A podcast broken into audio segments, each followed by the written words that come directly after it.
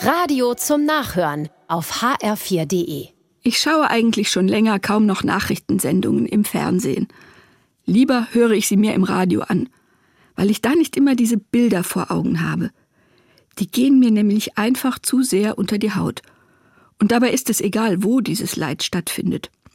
Ob in Palästina oder Israel oder irgendwo anders auf der Welt. Ich halte das nicht gut aus. Es gibt mir so ein Gefühl von Ohnmacht. Es macht mich unruhig. Ich möchte helfen und weiß doch, ich kann es nicht. Und wenn ich es könnte, ich wüsste ja gar nicht, wo ich anfangen soll.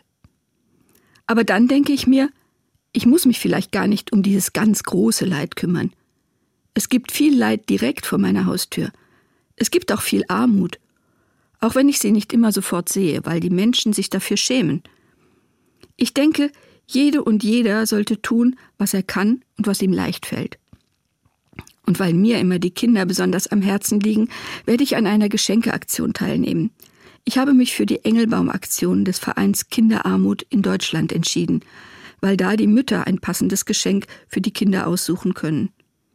Die Vorstellung, dass manche Kinder gar nichts zu Weihnachten bekommen, dass sie sich vielleicht gar nicht willkommen fühlen auf dieser Welt, macht mich nämlich sehr traurig. Ein kleines Päckchen spenden, das gibt mir ein gutes Gefühl. Der Gedanke an ein Kinderlächeln macht mich froh. Auch wenn ich weiß, dass es nichts Großes ist und die Gesamtsituation nicht wirklich verbessert. Vielleicht wird es genau diesem Kind Mut geben, alles zu geben.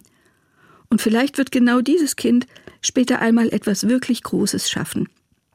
Etwas, das meine eigenen Vorstellungen und Fähigkeiten übersteigt. Ja, das ist möglich. Und der Gedanke gibt mir das Gefühl, ich bin nicht so machtlos, wie es scheint. Ich kann mit kleinen Dingen die Welt ein bisschen besser machen und Mut und Hoffnung säen.